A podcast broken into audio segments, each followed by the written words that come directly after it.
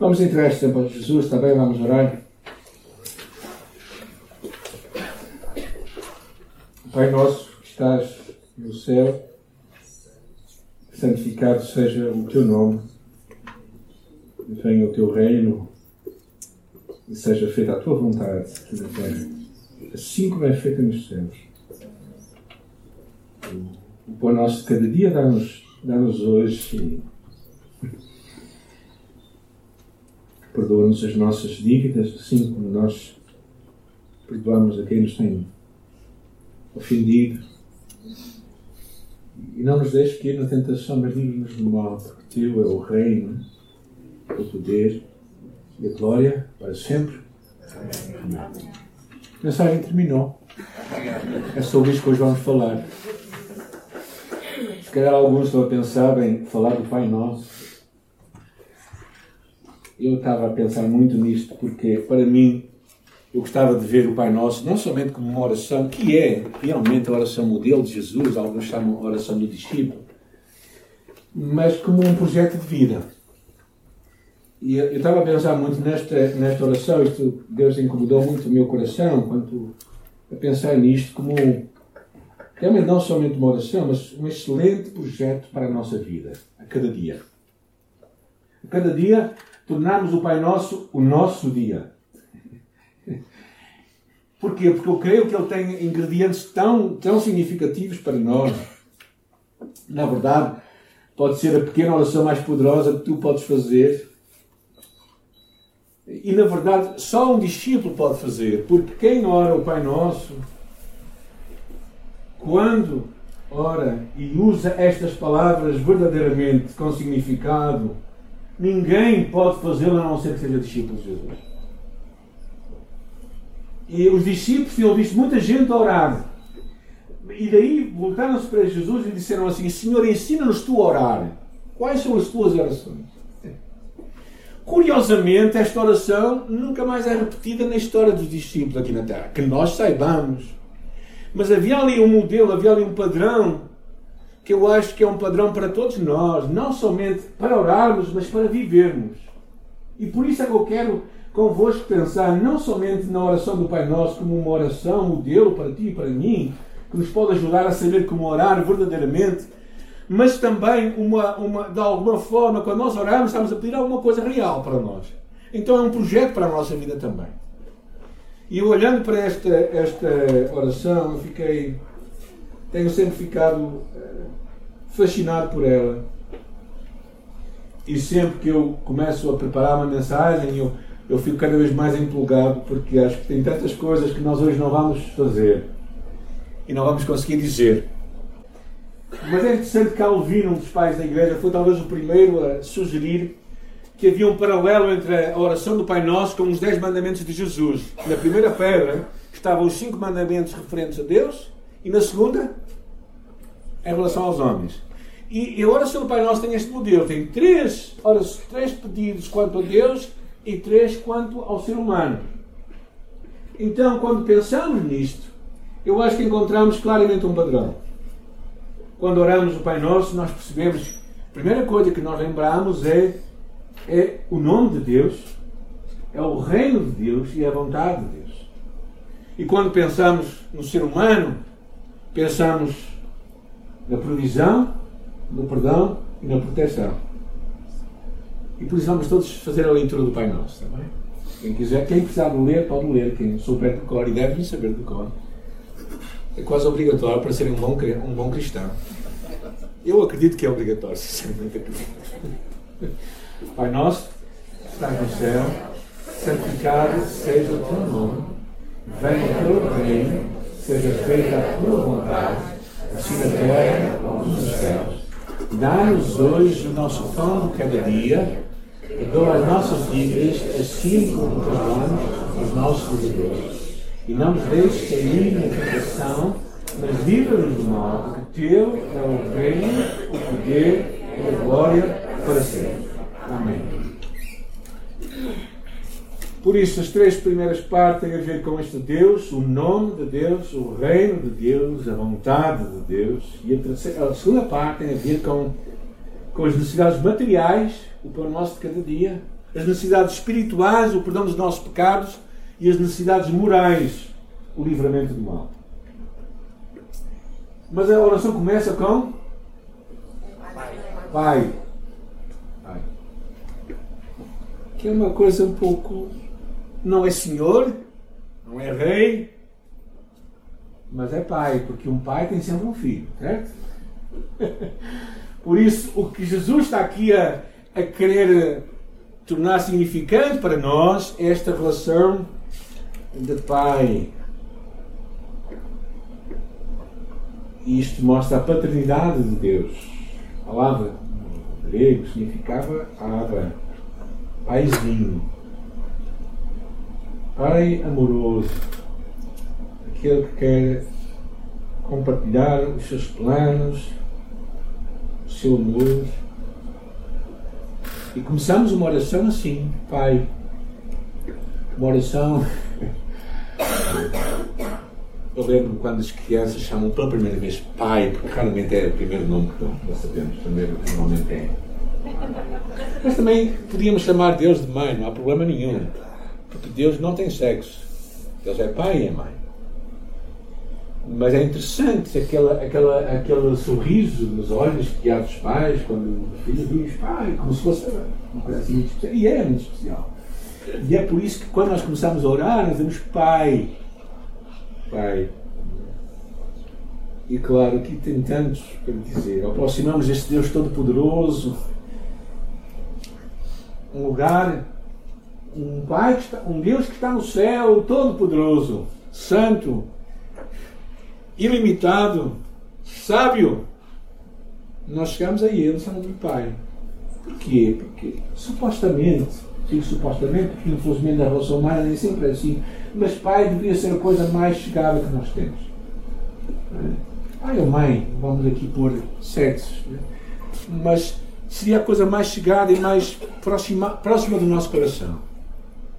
E por isso, a primeira coisa que Jesus queria que nós celebrássemos era esta aproximação deste Deus, Pai. E nós poderíamos dizer Pai meu, mas a oração não vai assim, não? A oração vai como Pai Nosso. Porque é, a palavra nosso é uma palavra-chave aqui na história, é? uma palavra muito chave. Ou seja, se a deixarmos de fora, a oração fica quase que sem efeito. Porque a ênfase aqui também é dada na fraternidade do ser humano fala aqui de, de, desta pluralidade de um Deus que tem filhos em todo lugar e de todas as cores. É? Uns mais brancos, outros mais pálidos, outros mais coloridos, outros mais escurinhos. Graças a Deus. E ali, quando foi escurinho, é, disse logo aleluia. Ou seja, Deus tem uma fraternidade, a comunidade de Deus é uma fraternidade, por isso nós não podemos Poderíamos dizer Pai meu, sim, mas a, ênfase de Jesus é esta, é este Pai Nosso. Pai Nosso. O nosso Pai quer que nós nos relacionamos com os nossos irmãos para vivermos os mandamentos de Jesus uns aos outros, orarmos pelos outros, exultarmos aos outros era como aquela imagem do sacerdote quando chegava ao templo. E quando o sacerdote ia ao templo, ele levava no seu peitoral, que ele vestia, as doze tribos de Israel. Ele não chegava sozinho lá. Ele chegava, estou eu e os filhos que tu me deste. e esta nação. Então esta ideia do Pai Nosso é muito interessante porque mostra que a experiência cristã não é uma experiência feita uh, na, na solitude, é uma experiência também feita na comunidade. E por isso, ser um cristão que não consegue estar ao lado de outros cristãos a dizer Pai Nosso não é um bom cristão. Eu só posso dizer Pai Nosso quando estou com outros ao meu lado, certo? Não posso sozinho na minha casa ver o stream e dizer assim, Pai Nosso. Mas esta ideia também é, é uma ideia de um, de, um, de um, certo conforto, daquela, daquela ligação que nós temos. E depois fala que estás no céu. Uh, a ênfase não fala acerca da distância dele, mas fala da magnitude dele. Ou seja, ele está num lugar onde está isento de qualquer influência da terra. Nós hoje temos guerra que está acontecendo em Israel, que está a acontecer na Ucrânia, que é tão longe de nós, mas estamos a afetar a todos nós. Agora, Deus que está no céu não é afetado por nada aqui na terra. E claro, também fala da sua grandiosidade, ao mesmo tempo também que fala da sua santidade. Ainda que seja um pai que nós podemos tratar como próximo, ao mesmo tempo também é alguém que está fora de nós, a quem nós devemos de alguma forma reverência. Este estar no céu mostra aquela infinita grandeza e eu acho tão interessante pensarmos nisto. Este Deus está acima do universo, tem a sua presença nos céus e na terra, mas que ao mesmo tempo não está circunscrito a limitações que todos nós temos. Por isso, quando nós nos aproximamos deste Pai, é aquele Pai que não somente tem amor, mas tem poder para realizar tudo. Não é este pai que é limitado, não é? Que nós pedimos ajuda e que ele diz ao filho, está bem, eu posso ajudar, mas não muito. Não é? Como aquela fase dos filhos em que eles precisam de algum empréstimo de dinheiro, não é? E nós gostávamos que o nosso dinheiro esticasse um pouco mais, mas não conseguimos, não é? Para os poder ajudar. Mas Deus faz isto. Deus tem. O universo, é o Pai que está no céu. Então, pensando nisto como um projeto de vida, é tu acordares de manhã, abrir os olhos e dizer assim: Pai, nós estás em cima no céu. Ou seja, começas pensando neste Deus que é grande, poderoso. E a primeira coisa que nós pedimos quanto a Deus, o primeiro pedido é: o que é que dizem? santificado seja o teu nome. O que é que quer dizer isto? Né? Numa tradução livre seria reverenciado seja o teu nome. Ou seja, na verdade, Jesus tira o foco de nós para começar a focar no próprio Deus, que é como as nossas orações devem focar. Devemos começar pensando em Deus e não em nós. Ou seja, quando nós oramos, nós não podemos começar na pobreza, temos que começar na riqueza. Não podemos começar na falta, temos que começar na abundância. Porque Deus é um Deus da abundância. Então, quando tu começas a orar, não é? o melhor exercício na tua pobreza, na tua limitação, é tu começares a pensar em Deus. É? Eu tenho feito isso muitas vezes. Quando eu era jovem, mais jovem do que sou agora, vamos corrigir aqui a expressão. Eu lia, eu lia muito, eu li durante uma fase um homem chamado Merlin Carothers, que tinha vários livros sobre o louvor, o louvor que liberta. E, verdadeiramente, quando tu começas a louvar a Deus, quando tu começas a, a, orar na abundância de Deus e não na tua, na tua escassez, a tua perspectiva muda. E não é aquele tipo de pensamento ilusório, não. Tu estás a colocar o teu pensamento onde deve estar, que é na abundância de Deus que está no céu. Então, quando nós falamos o teu nome seja reverenciado, quer dizer, ou santificado, significa que nós honramos, acolhemos, tratamos como santo esse nome. Ou seja, quando nós dizemos santificado seja o teu nome, queremos dizer faz-nos capazes de dar a ti o único lugar que a tua natureza e o teu caráter merecem e exigem, porque o nome de Deus é a pessoa de Deus. E quando nós oramos santificado seja o teu nome, estamos a dizer, Senhor, que eu consiga, consiga referenciar o teu nome, consiga estar na tua presença como devo estar. Eu não sei qual foi a pessoa mais importante com quem vocês cruzaram nessa terra. Mesmo quando estavam no serviço militar, uma dada altura o presidente foi-nos foi -nos visitar lá nos comandos. Oh, gente, e era, era um homem que, passado poucos anos, foi despromovido.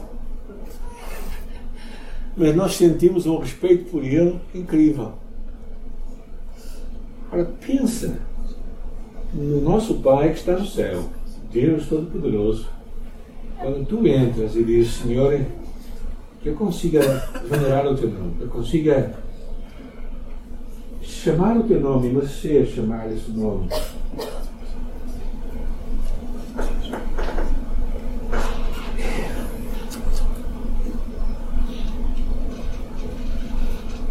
o que basicamente nós queremos dizer quando santificado seja o teu nome queremos dizer o que ele mais à frente vai dizer, que é buscar em primeiro lugar o reino de Deus e a sua justiça e tudo vos será acrescentado.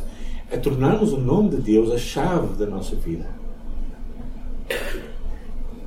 É como quando nós oramos, há pessoas que, que oram, é como que atiram, atiram tiros para o ar, a ver se passa algum pássaro. E, mas quando nós oramos, nós temos que ter a certeza que é isso que Deus quer que nós oremos. Ou seja, nós temos que orar assim. E nós no final terminamos assim. Alguns terminam em nome. Sabes o que é que quer dizer isto? Quer dizer que tu passaste um cheque. Alguém sabe o que é um cheque? Os jovens não sabem o que é um cheque. Posso acreditar que alguns nunca viram um cheque. Já viste algum cheque? Eu já sabia que não. Ou seja, mas é como se tu passasses um cheque e tu dissesse a Jesus: Jesus, assina aqui. E ele assinava. Quando nós oramos, é, quando nós dizemos santificado seja o teu nome, é como nós dissemos: Deus, eu quero que eu tenha a certeza que a minha oração vai ser ouvida por ti. Santificado seja o teu nome, mas que o teu nome é, está acima de tudo e de todos. E aqui mostra uma, uma santa reverência que às vezes na nossa cultura parece que vai perdendo um bocado.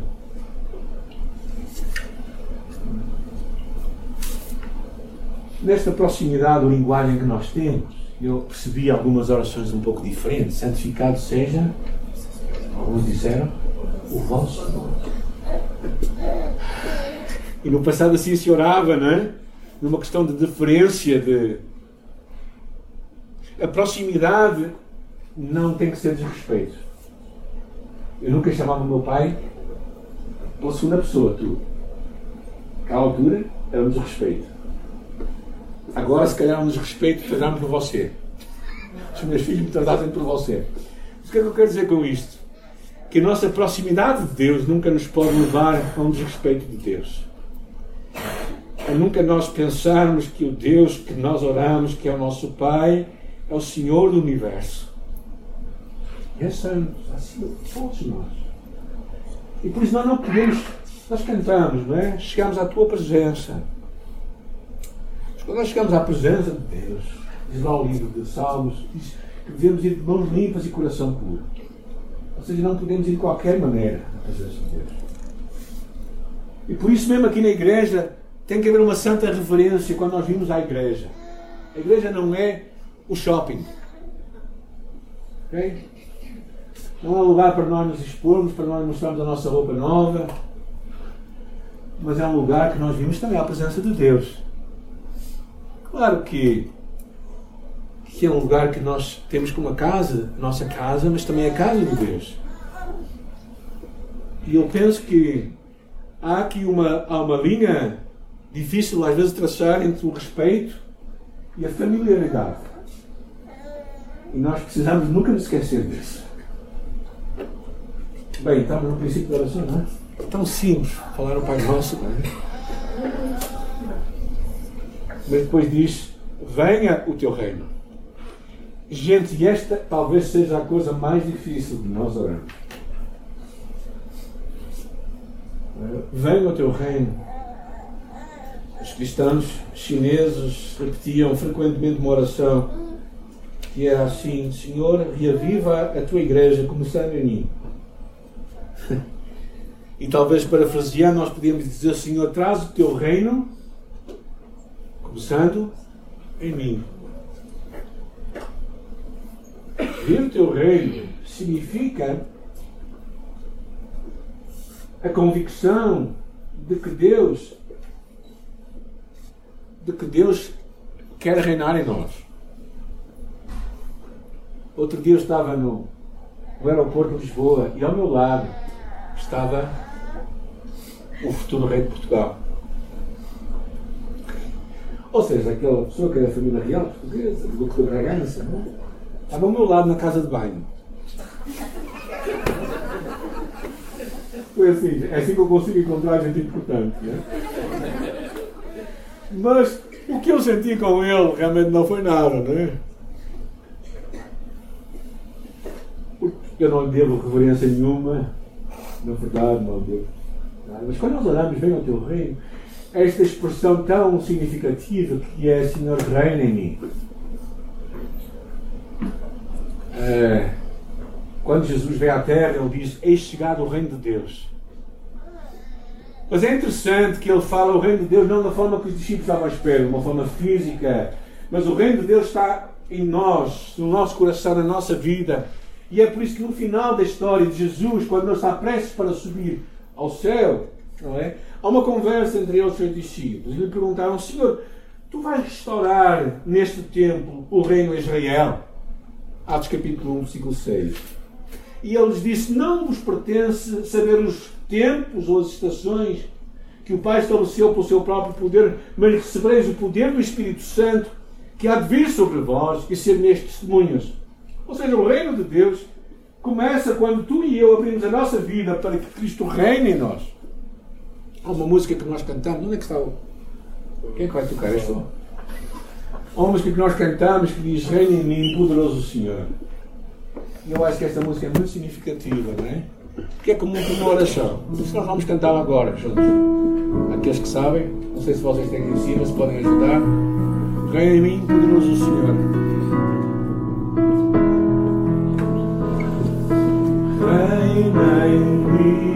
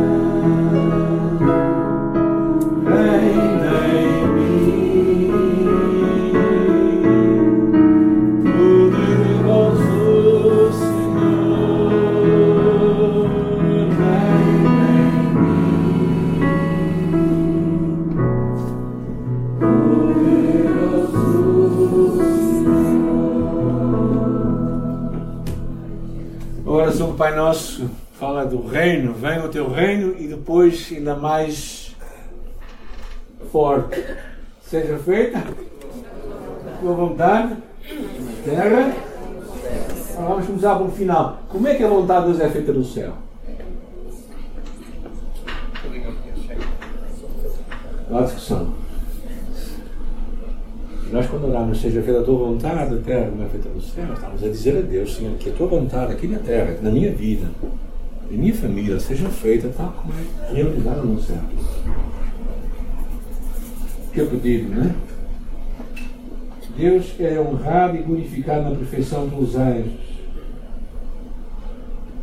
E é, é impecável a audiência daquela gente. E nós estamos a dizer que a minha obediência seja Que oração, né? Por isso é que eu vos digo que a oração do Pai Nosso é a oração mais revolucionária que tu podes fazer todos os dias.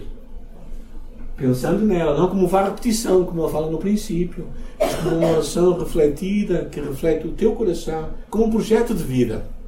Como um projeto em que tu acordas de manhã e dizes assim, Deus, que a tua vontade seja feita em mim plenamente, como é feita no céu. Ou seja, na contracultura cristã, na cultura do reino de Deus, o que está em primeiro lugar é o, nome de Deus, é o reino de Deus e a vontade de Deus. Isto é completamente ao contrário daquilo que tu, às vezes nós vimos à igreja para quê? Para buscar a nossa vontade, para ter os nossos pedidos ouvidos. Vamos pensando em nós, mas no reino de Deus, na, na cultura de, de cristã, o primeiro lugar é Deus. Nós vivemos uma tantas vezes uma uma manipulação da fé para servir interesses de homens e não interesses de Deus. E eu acho que é precisamos sempre pensar que o primeiro lugar em tudo que nós fazemos, se, daqui, se aqui na, nossa comunidade houver algo do qual Deus não possa assinar, não possa concordar, não possa ser glorificado, então gente é melhor irmos embora. A altura em que o nome de Deus não for honrado neste lugar, então o que vem a seguir não vai ser bom.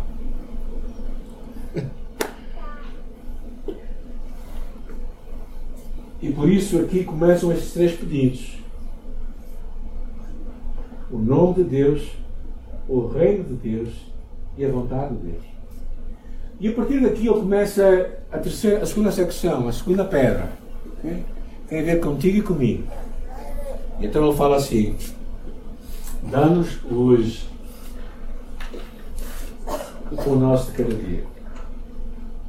Interessante, havia muita discussão nos pais da igreja, o que era o pão, falaram do, da ceia do Senhor, falaram de Jesus, falaram muitas coisas. E Lutero foi, se calhar, o primeiro que conseguiu dizer assim: é, pão era símbolo de todas as coisas necessárias para a preservação desta vida, como o alimento, a saúde do corpo, o bom tempo, a casa, o lar, a esposa, os filhos, um bom governo e a paz.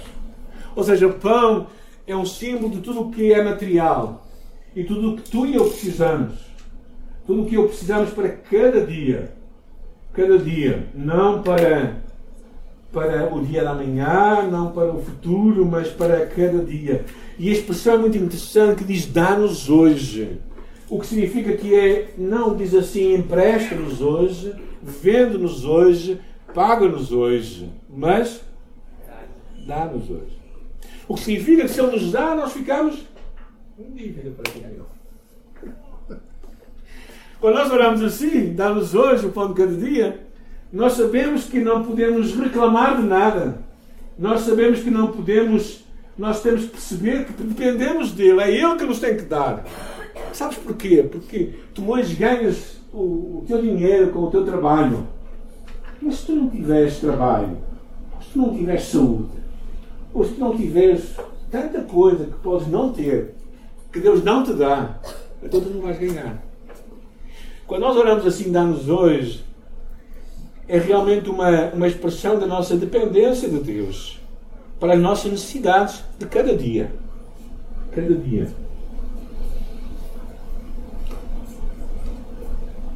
E depois há um outro pedido que tem a ver com a nossa área espiritual, que aqui ele, a segunda parte deste pedido para nós tem a ver com o perdão. O perdão é essencial. Perdoa as nossas dívidas, assim como nós perdoamos aos nossos devedores. O perdão é tão indispensável à vida e à saúde da alma como o alimento é para o corpo. Quando Deus perdoa o pecado, cancela a penalidade e anula a acusação que era contra nós. Colossenses fala que a dívida que estava contra nós foi cancelada. O que significa isso? Significa que havia uma dívida, uma multa que tu e eu tínhamos. E esta multa nós não conseguimos pagar. Nesta multa, ela foi cancelada, foi perdoada por causa de Jesus. Porque Jesus pagou o preço da dívida. Então, a primeira coisa que tu e eu precisamos ser gratos é abrirmos os olhos para a enormidade da, da tua ofensa cometida contra Deus. As injúrias dos outros contra nós parecem comparativamente muito mais insignificantes. Ou seja, na parábola daquele criador incompassivo, a conclusão é: eu perdoei-te toda aquela dívida que era imensa, não tinhas tu igualmente compadecer-te do teu conservo, como eu tive compaixão de ti. O perdão é interessante, é tratado como uma dívida. Ou seja, Deus te perdoa a ti e tu ficas com uma dívida para com os outros. E esta oração é muito revolucionária, sabem porquê? Porque ela tem uma expressão assim, assim. Ou seja, é condicional. Para aqueles que já esqueceram do português, o que significa que se tu não perdoares os outros, Deus não te vai perdoar a ti. O que significa que se calhar há aqui muita gente que vem à igreja todos os domingos com roupa lavada, mas com uma dívida no coração, porque não foi perdoado. Se não perdoares, ah, mas pastor, tu não sabe, não sabe o que é que os outros me fizeram. Pois, eu sei que tu fizeste a Deus. Colocaste numa cruz. Eu também o coloquei. Eu tenho consciência do meu pecado. A pergunta é: tens tu consciência do perdão que Deus te deu? Quando tu consegues perceber a enormidade do perdão que Deus trouxe à tua vida, tu não tens nenhuma coragem de deixar de perdoar É fácil? Não, não é fácil. Não disse que era fácil, pois não? é possível? É possível. Por quê? Porque se não fosse possível, Deus não disse para nós perdoarmos. Como é que Deus tinha pedido uma coisa que tu não conseguias fazer? Vamos ser lógico. Mas como é que isto acontece? Bem, Acontece quando tu percebes que tu, afinal, o, o grande vilão és tu. Não é a pessoa que te deve. Tu és o grande vilão. Tu és aquele que tinhas uma dívida enorme contra Deus. E Deus te perdoou completamente. Quando tu consegues pôr aquilo, encaixar isso na tua cabeça, então tu tens, começas o processo para curar e para perdoar alguém. No curso de Liberdade em Cristo, nós falamos de três conceitos muito interessantes. O primeiro deles é justiça. O que é justiça? É dar às pessoas aquilo que elas merecem. Depois falámos de misericórdia. Misericórdia é não dar às pessoas aquilo que elas merecem. E finalmente falamos uma coisa: graça. É dar às pessoas aquilo que elas não merecem. Agora, eu não sei como é que tu queres ser tratado por Deus. Com justiça Alguém quer ser tratado com justiça por Deus? Com justiça? Queres ser com justiça? Se for justiça, Deus te vai dar aquilo que tu mereces. Queres isso? Se calhar não. Misericórdia. Deus não nos dá aquilo que nós merecemos. É bom. Mas graça é muito melhor. É nós recebermos aquilo que não merecemos. O Evangelho é o Evangelho da graça de Deus. Agora, Deus sendo justo, ele também não pode anular a justiça. Isso é que Jesus foi à cruz. Mas é interessante quando Jesus fala ser misericordiosos como e eu fui misericordioso. E há uma passagem que Jesus diz: de graça, de graça recebeste, graça dai. Ou seja, tu queres receber de Deus as bênçãos e não queres partilhar com os outros? Que rico filho que tu és. E é assustador esta, oração, porque se levarmos esta oração a sério, eu acho que só assim podemos levá-la, então sabemos que muitos de nós não vivem uma vida de perdão porque não conseguiram perdoar alguém. O que significa que Deus também não nos perdoa a nós. Não sei como é que tu vais gerir isso no teu coração. Eu acho que só há uma forma, que é que tu perdoares.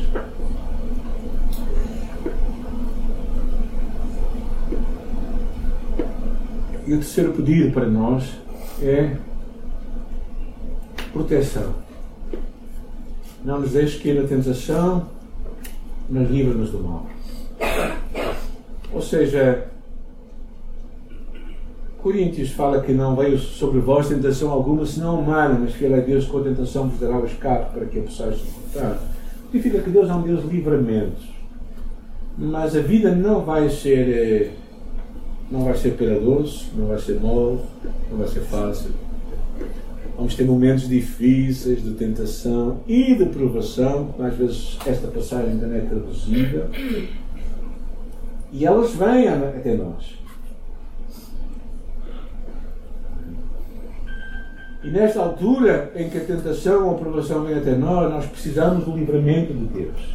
Deus prometeu que nos ia livrar. Nós precisamos de buscar, de buscar esse livramento. Livra-nos do mal, diz aí. Ou algumas versões Se fossem mais específicas, poderiam dizer: livra-nos do maligno. Satanás, vosso adversário, anda em redor de vós como um leão, procurando quem possa tragar.